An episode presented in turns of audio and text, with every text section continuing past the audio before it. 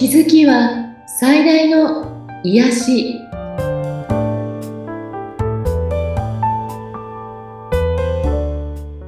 皆さんこんにちは。アトラクションカウンセラーの広田ゆかりです。アシスタントの菅千奈美です。ゆかりさんよろしくお願いいたします。よろしくお願いします。さあ今回はどのようなお話になりますか？はいえっ、ー、と今日も暑いんですけどね。はい。あ放送される時もきっと暑いと思う。ね申し上げます。はい。えっと、今回、私、もう昨日、昨日映画を見てきたんですね、ほやほやの。はい。もうちょっとお話ししたいなと思っていて、はい。あの、全然今回、えっと、前、前宣伝というかなかった、ええ、宮崎駿監督の君たちはどう生きるかっていう映画を見てきたんですけど、はい。なみさんはご覧になりました？いや、気にはなってるんですけど、まだ見に行けてないんですよね。まだなんですね。はい。うん。私も全然知らなかったんですけど、はい。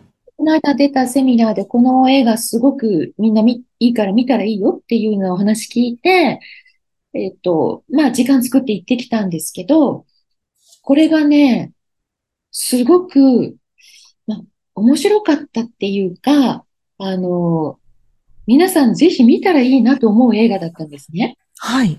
うん。で、もしちなみさんも見ていたら、この映画についての感想をいろいろこう話し合いたいなと思うくらい、ええ、解釈がそれぞれによって違うだろうなっていう映画なんです。はい。うん。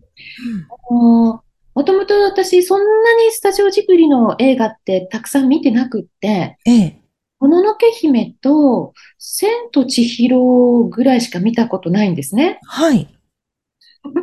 いっぱい見てる？いや、私も千と千尋と、あとあの、バスに乗るやつ。名前忘れてしまいましたが。そうですか？あ、え？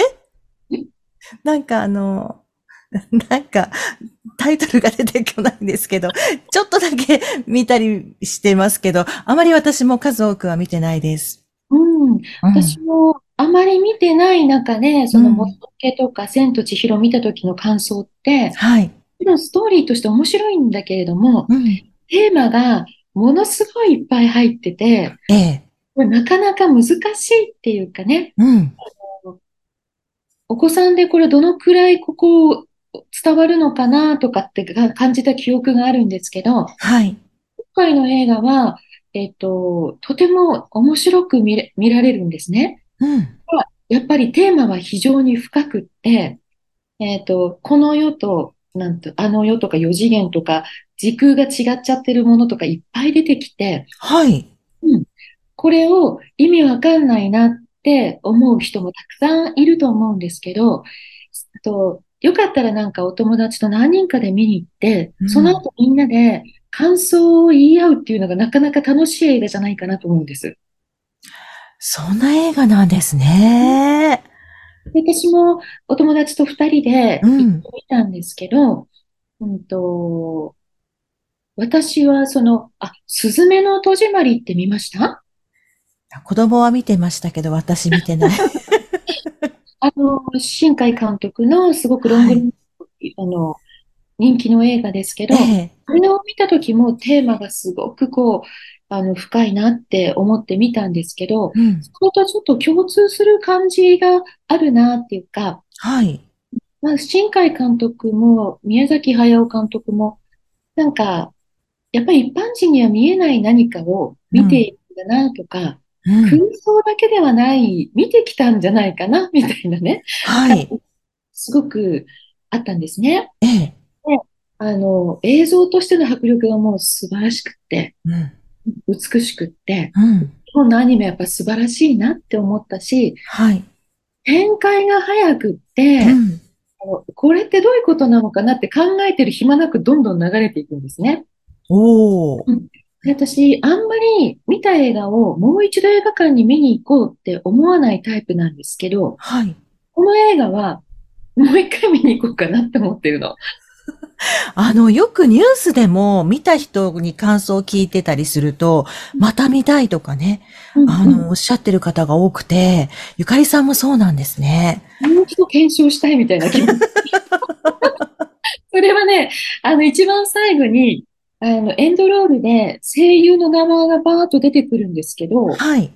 のすごい豪華なキャストで、うんで、声優陣こんな人たちだったのっていう驚きがまずあるんですね。はい。私、前情報全然なしで行っちゃったのでう、ん。でなんか特別出演、木村拓哉とかって出て、はい。木村拓哉どの役だったんだ？そんな感じなんですか？うん。あの人だなとか、はい。これはあの人とか、でもなんか、もう一回確かめたいみたいな気持ちすっごく出てくるの。まあ確かに前情報は本当になかったですからね。その宣伝しせずに、うん。今までにないパターンのこうん。とを、まあ、宮崎監督がやったんだなと思って、ええであの、ほら、えー主題歌っていうか、うん。は米津さんのはい。地球儀？はい。あれはもう3年前ぐらいに依頼されてたっていうので、うん。放送と、とか準備はもうその前からあったんだなと思って、またちょっと感動したんですけど、はい。うん。うん私も映像すごかったね、みたいな話を、その、お終わった後にね、ええカフェでお友達としたら、その方はうん。全部映画、ジブリの見てるっていう人なの。あディズニーとジブリは全部見るっていう。はい。で、その方が、なんかあの、ナウシカとか、うん。例えばこう、アリエッティとかね、うん。私全然わかんないで言ってるんだけど、うんマーニーとかポニョとか、はい。いろいろあったでしょ？はい。そういったものと、あれ？えこの映像を見たぞ？みたいな、ちょっと通じるようなシーンがたくさんあったっていうんですよね。映像の中で。へえ。あ、あ、そういうちょっと面白さもあるのかなとか、うん。私は逆に見てないんで、うん。おとぎの国の映画、なんていうの？昔の童話？はい。うん。不思議の国のアリスとかね。うん。うん。うん。例えば、こう、ジャックと豆の木みたいな、ちょっと違う世界に行っちゃうっていうような、はい。そんなイメージのある映画だったんですね。で、ん。あの、結構喋っちゃうんで、ネタバレしたくない人はもう聞くのやめた方がいい。耳から聞いてみたいな感じなんですけど、うん。なんか、あの、すずめの戸締まりの時は、はい。こう私たち普通に生きているけれども、みんな人間の、えっと、想念っていうかね、うん結構ネガティブな想念が、まあ、地中にすごく溜まっていてうん、そのミミズ、それを餌としたミミズっていう言われるような何かがこう実はうごめいていて、で、それが地震とか天災を引き起こすんだけど、それを要石という石がこう、石になった実は生物なんですけど、はい。せ生きている生物が要石となってそれを塞いでいるっていうようなストーリーが中にあるんですね。うん。で、それを見たときに、そうかって、これは、あの、いわゆるフィクションじゃなくて、実際にこういうことなんじゃないのかなって思って、すごく、今の人間たちにこう警鐘を鳴らしているのよね、と思いながら見たんですけど、はい。今回のストーリーの中でも、その要石の役をやっているような方がやっぱり出てきて、おー。いわゆるその主人公がえー時空を超えて、はい。四次元って言ったらいいのか、うん。シャンバラって言ったらいいのか、ちょっとそれはこう受け取り方は人それぞれだと思うんですけど、まあ違う世界に行って、うんそこでいろんなこうことが起きるんですけど、そこで、あの、出会う老人が、えーおじ、大王子様と言われてる人なんですけど、その方が石で積み木を積んで、で、それで世界をなんとか守っているんですね。はい。それを、まあ、たくさんこう、いろんな形のものを積んでいるんだけど、もう、ぐらぐらなの。うん。した刺激でもう崩れ落ちそうになっていて、これがもうギリギリなんだなっていうことがそれでわかるんですよね。はい。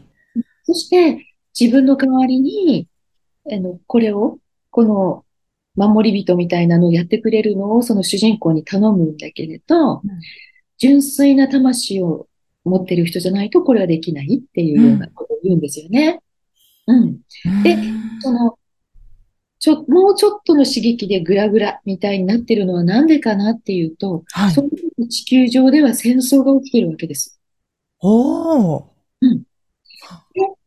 まあ、あの、その映画の中では結局、えっと、それが崩れちゃって、っていうかその世界がブワーンとこう、なんかね、台風みたいにブワーッと崩れちゃって、で、その後に多分、あの、なんていうのかな、原爆が落ちたり、いろんなことがあったりして、戦争が終結するっていうような感じのとこと、こう、同時進行していく感じなんですよね。はい。うん。なので、あ、これって、あの、本当に、こういう、やっぱりこう、見えない世界でこの地球を守っている人たちがいて、これって本当のことなのかなっていうのもすごく感じたし、でもその世界が、その積み木がわーって崩れてしまったから、でもその守り人を頼むときに、その大王子様が、これを3日に一つずつ石を紡いで、君たちが紡いでいくんだよっていうようなことを言うのね。はい。純粋な心で。うん。君たちはどう生きる？っていうような問いかけがあるんですよね。おー。そこでその言葉が。うん。だから、そうかって、私たちは今このね、三次元でうん生きているけど、私たちの生き方とか、はい。考え方、うん意図していること、動機、こういうもので、実はこの世界が作られていて、え調和をなんとか保っている状態。うん。うん。でも、今年もこの熱波ちょっと異常ですよね。はい。うん。なんかね、40何度とか50何度とか世界的には、そんなとこも出てきて、うん山火事とか起きてきたり、はい。なんかね、家畜がたくさん死んじゃったりとか、うん。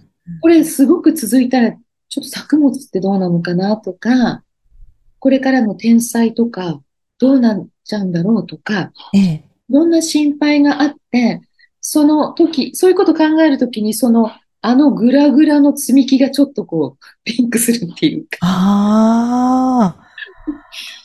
だから、えっと、まあ、私がこれは、私が受け取ったイメージうん。なので、それぞれに皆さんが受け取るメッセージでいいと思うんですけど、はい。私たち一人一人がどんな気持ちで、うん。どんな意図を持って、地球とか全体っていうものを意識して生きるかっていうことがすごく大事なのかなっていうふうに、えーまあ、短くまとめるとそんな感じなんですね。はい。で、そのストーリーの中では時空を超えて、亡くなった自分のお母さんの娘、子供時代に出会ったりして、そのお母さんがその自分の冒険を助けてくれたりとかね、うん。かなり面白いストーリーが展開していくし、あの、やっぱ宮崎駿監督、天才だなと思いながら帰ってきたんですね。おー、すごいですね。なんかあの、娯楽としては、うん。ハリウッド映画のね、ものすごいわかりやすい単純な映画ってあるじゃない？はい。爽快な気持ちになる。うん。そういう映画ももちろん楽しいんだけれども、ちょっと考えさせる、考えさせられる。うん。こういう映画をなんか家族で見たりして、はい。話し合ったり、友達同士で話し合ったり、うんえ考えてみたりするっていうのが、すごく大事なことなのかなって、今の時代にね、はい。必要なのかなっていう、その監督のメッセージをなんかすごく感じた映画だったので、うん。うん、ぜひぜひ皆さんに見に行っていただきたいなって思、思いました。ねえ私も見に行きたいです。あの、お子さんと一緒にぜひ行かれてみたらいいんじゃないかなと思いますね。そうですね。